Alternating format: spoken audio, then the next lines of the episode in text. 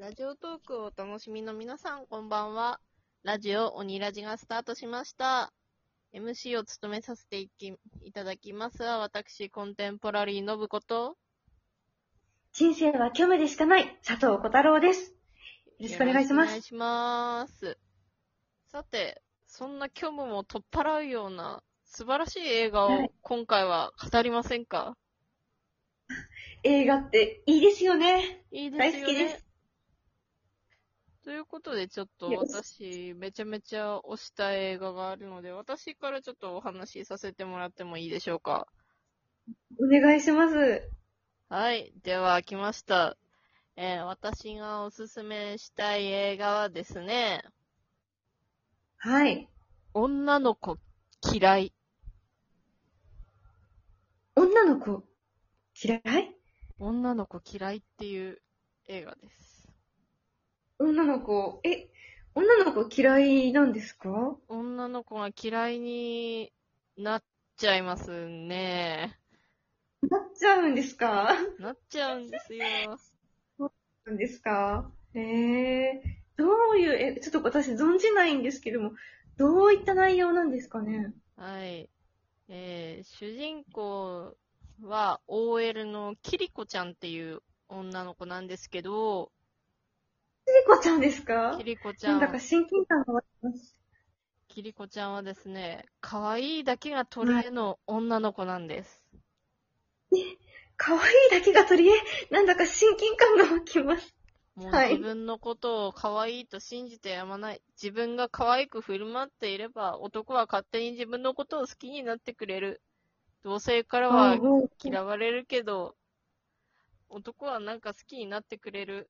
でも、本当に好きな男の子は、なんだかいまいち友達以上恋人未満から発展しないな、なんていうストレスを溜め込んでいたら、もううん限界になると大量に甘いものを食べては吐くという過食症の症状が現れるようになってしまった。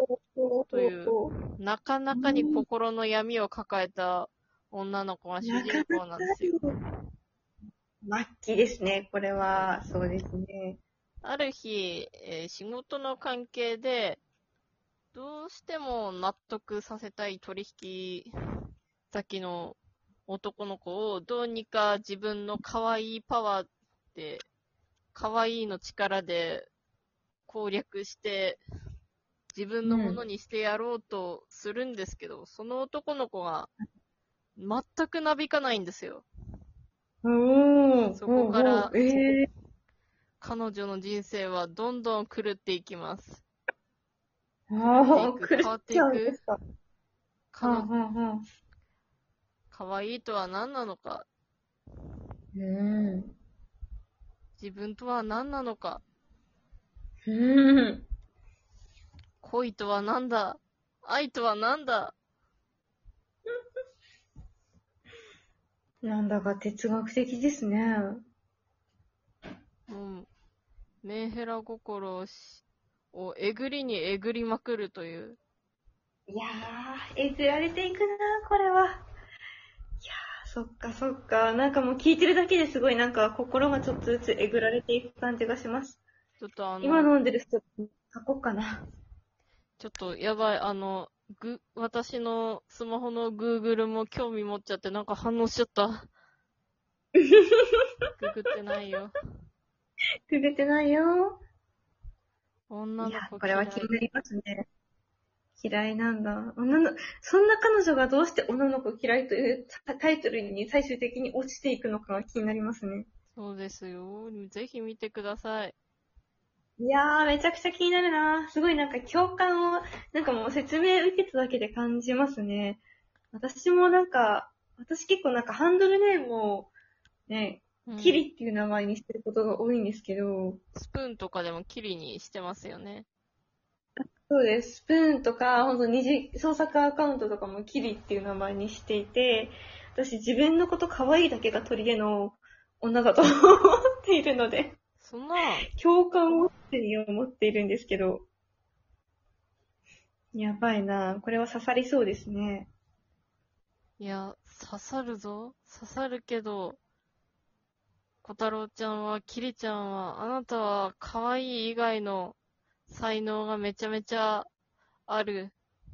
だから、このラジオは始まった。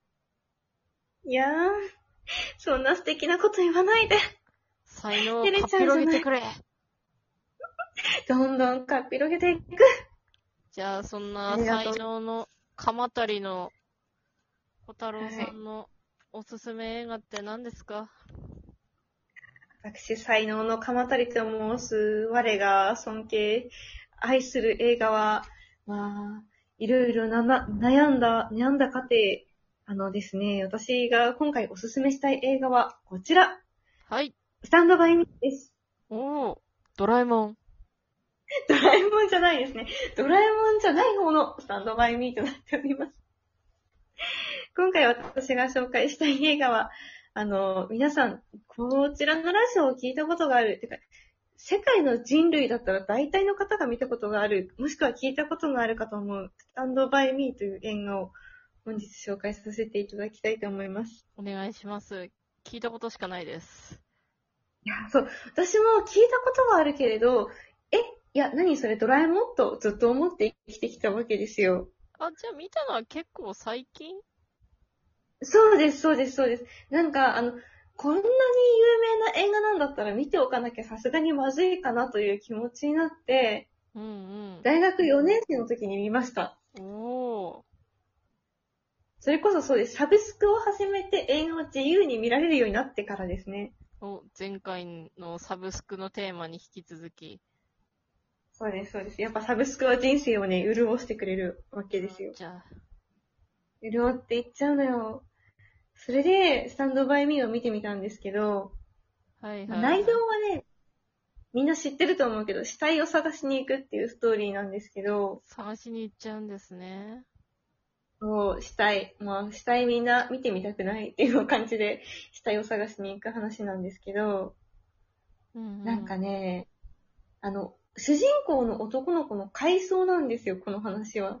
そうなんだ。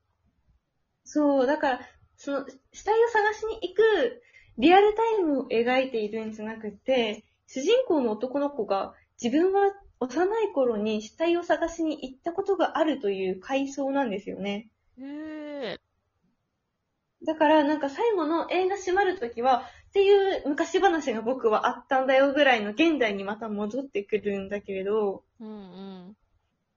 その時、まあ、すごいネタバレになってしまうので、スタンドバイミーをこれから見たくてどうしてもネタバレを聞きたくないという人は、これからちょっとブラウザバックしていただきたいんですけど、やばい。やばい、ブラウザバック。今、ブラウザバックタイム中です。どうぞ、バックしてください。っていう感じで皆さんバックしていただいたかと思うので、ネタバレしていきたいんですけど、はい。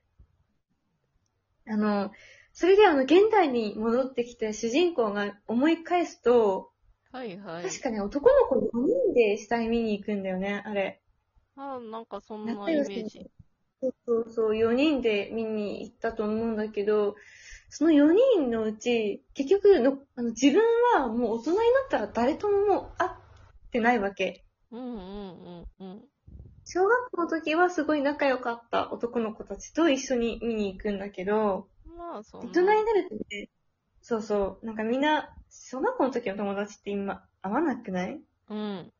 合わない。ねえ、全然合わないよね。なんか、あの時あんな毎日のように遊んでてさ、いろんな悪いこととかいっぱいしてたんだけどさ、全然今、会って話もしないわけじゃん。そうだね。